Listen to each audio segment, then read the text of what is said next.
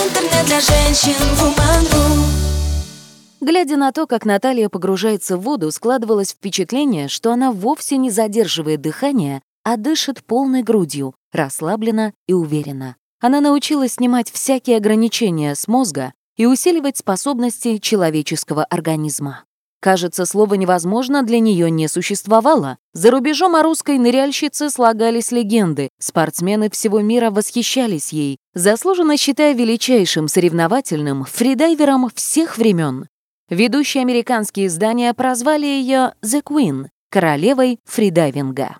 Здравствуйте, это подкаст женского сайта woman.ru «История одной женщины», в котором мы рассказываем о судьбах знаменитых представительниц прекрасного пола. В этом выпуске речь пойдет о Наталье Молчановой, королеве фридайвинга, тело которой навсегда осталось в море. Наталья Молчанова — уникальнейшая спортсменка. Она начала карьеру во фридайвинге в 40 лет, впоследствии став 23-кратной чемпионкой мира и установив более 40 мировых рекордов. Удивительно, но за пределами России историю этой невероятной женщины знают куда лучше, чем на родине. Не так давно в сети появился трейлер фильма «Один вдох», первой российской киноленты, снятой в открытом море. Это история о женщине, которая погружалась без снаряжения на глубину свыше 100 метров и задерживала дыхание более чем на 9 минут. Основано все на реальных событиях. К сожалению, в России мало кто знает, какой выдающейся спортсменкой была Наталья Молчанова. В то время как за рубежом ее называют не иначе, как королевой фридайвинга. Наталья Молчанова родилась 8 мая 1962 года в Уфе. С самого детства тяготела к спорту. До третьего класса занималась фигурным катанием. Затем увлеклась плаванием, которое стало смыслом ее жизни. После окончания школы Наталья переехала в Волгоград, где поступила в Институт физкультуры и параллельно занялась скоростным видом подводного плавания. В этой дисциплине Молчанова добилась немалых успехов, стала мастером спорта, активно выступала на соревнованиях. Наталья бросила профессиональный спорт в 23 года ради семьи. Вскоре она родила дочь Оксану, а двумя годами позже — сына Алексея. Спортсменка продолжала плавать для поддержания тела в тонусе. Помню, к шести утра она вела меня на тренировку и тут же сама рядом плавала на дорожке спортивным стилем. Рассказывал сын Натальи. Жизнь Молчановой в одночасье перевернулась с ног на голову в начале нулевых. Муж бросил ее ради другой. «Я попала под смену поколений жен с последующим депрессником», — вспоминала Наталья.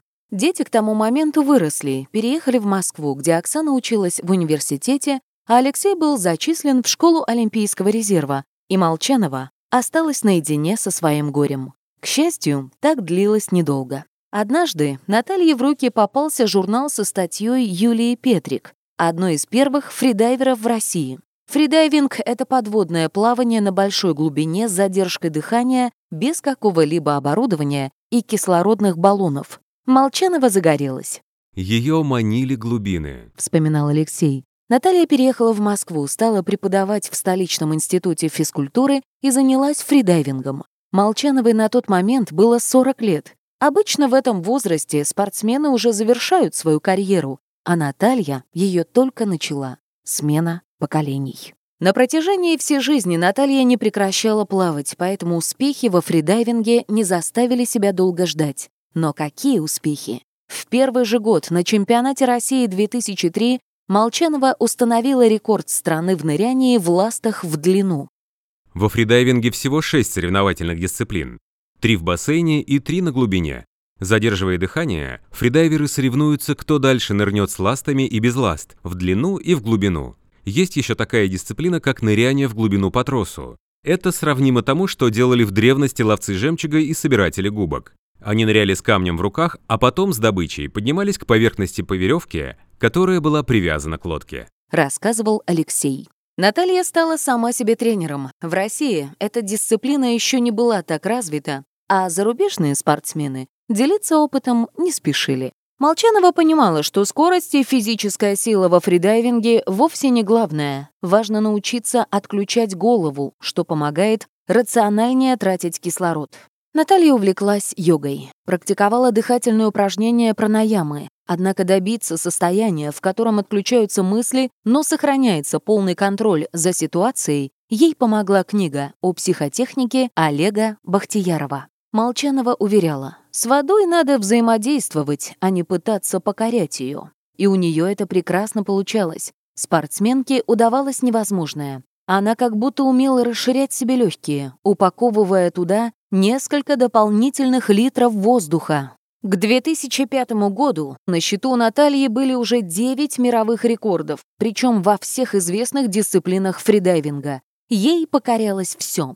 В 2009-м Молчанова установила мировой рекорд в дисциплине «Постоянный вес в ластах», погрузившись на глубину 101 метр. Это высота 30-этажного дома. Уму непостижимо, как можно на одном лишь вдохе погрузиться на такую глубину, затем подняться и вынурнуть. Более того, ситуация осложняется тем, что на глубине в 100 метров давление становится таким сильным, что легкие человека сжимаются до размера апельсина. Наступает состояние гипероксии. Грубо говоря, отравление кислородом. Последние 10 метров перед поверхностью тоже представляют собой опасность для ныряльщика. У фридайверов это называется глубинным опьянением. Из-за перепада давления под действием азота человек теряет контроль, появляется ощущение некой эйфории, а некоторые спортсмены рассказывают даже о сильных галлюцинациях. В этот момент очень важно сохранять концентрацию, чтобы не потерять сознание, хотя обмороки случаются довольно часто. Для таких случаев рядом всегда находится страхующий. В том же 2009 году Наталья установила еще один рекорд. Погрузилась на глубину 90 метров без использования ласт. Можете представить, насколько это сложно физически, а у тебя, к тому же, нет доступа к кислороду. Примерно в тот же период времени фридайвингом увлекся сын Натальи Алексей, который, как и мама, всю жизнь посвятил плаванию. Молчанова была резко против такого решения, но молодого человека было уже не остановить. Вскоре мать и сын стали вместе устанавливать один мировой рекорд за другим. Наталья показывала невероятные результаты, все сильнее приближая их к достижениям мужчин. Самым ярким ее погружением стало прохождение легендарной голубой дыры в Дахабе, которую называют кладбищем дайверов. Рядом на скале прикреплены таблички с именами тех, кто так и не выплыл из этой подводной вертикальной пещеры. Наталья преодолела путь вместе с сыном. На одном вдохе они проплыли смертельно опасный маршрут, занявший у них около трех минут. К слову, Молчанова стала первой и единственной в мире женщиной, кто прошел эту пещеру. На чемпионате мира в 2013 году в Сербии Наталья установила невероятный мировой рекорд продержавшись под водой с задержанным дыханием 9 минут 2 секунды. Более того, результат Молчановой на 3 секунды превосходил результат мужчин на том же международном соревновании. Казалось, спортсменка нашла свою стихию, подружилась с ней, почувствовала себя как дома.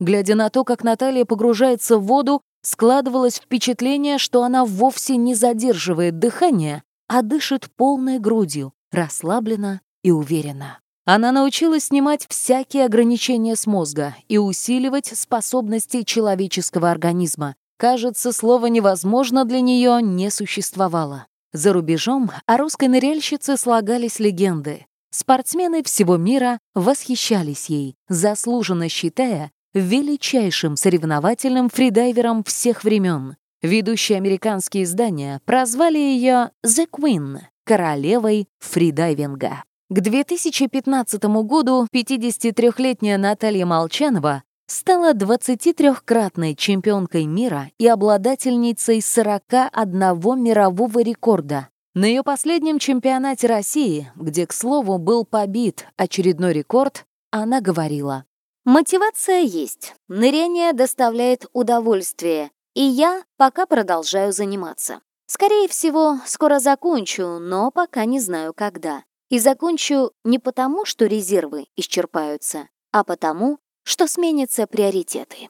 К тому моменту она не только продолжала покорять все новые глубины, но и обучала других спортсменов по разработанной ею самой методике. Открыла первую национальную школу фридайвинга, стала автором не теряющей популярности книги «Основы ныряния с задержкой дыхания», и являлась основателем и президентом Федерации фридайвинга в России. Благодаря Молчановой тысячи людей открыли для себя захватывающий подводный мир, дарящий ощущение свободы и невесомости. А еще Наталья писала стихи. Летом 2015-го спортсменка вместе с друзьями-ныряльщиками отправилась на отдых в Испанию. 2 августа группа фридайверов вышла в открытое море, где решила понырять. Это были не соревнования, даже не тренировка, просто погружение ради удовольствия. Наталья решила нырнуть на глубину около 30 метров, что для нее не представляло труда, ведь незадолго до этого она установила рекорд на 71 метр. На соревнованиях обычно устанавливается трос, по которому фридайвер в случае опасности может выбраться на поверхность. Но в тот день ничего подобного не было. Молчанова нырнула, а через какое-то время появилась на поверхности в 60 метрах от предполагаемого места всплытия, после чего снова скрылась под водой, по всей видимости, из-за потери сознания. Страхующие не ожидали, что Наталью унесет так далеко, поэтому ничем не смогли ей помочь. К поискам Молчановой тут же подключились спасатели, береговая охрана, были задействованы частные лодки, яхты и даже вертолет. Четверо суток поисков результата не принесли. По словам местных пловцов, спортсменка могла угодить как в поверхностные, так и в глубинные течения, которые в том районе считаются достаточно сильными и непредсказуемыми. Если бы я был рядом, трагедии бы не произошло, но в группе были совсем неопытные фридайверы. Нырки планировались небольшие. Гибель мамы – трагическое стечение обстоятельств. Делился Алексей. 4 августа Наталья была признана погибшей, а 7 августа прекратились ее поиски. Тело Натальи Молчановой так и не было найдено. В тот день она совершала погружение в специальном гидрокостюме низкой плавучести, который облегчает спуск на большие глубины. Возможно, она навсегда останется в море. Я думаю, ей самой это понравилось бы. Цитировала слова Алексея газета «Нью-Йорк Таймс». Стихия воды забрала ее и не вернула обратно. Как писала сама Наталья в одном из своих стихотворений, «В длину я ныряю или в бездну, становится мысль бесполезной. Не в метрах есть ценность нырянья, а в странном полете сознания, когда и пространство, и время сжимаются в точку без тени. Конечная цель — тишина. За ней я ныряю туда. Читайте больше интересных материалов на сайте woman.ru. Интернет для женщин Woman.ru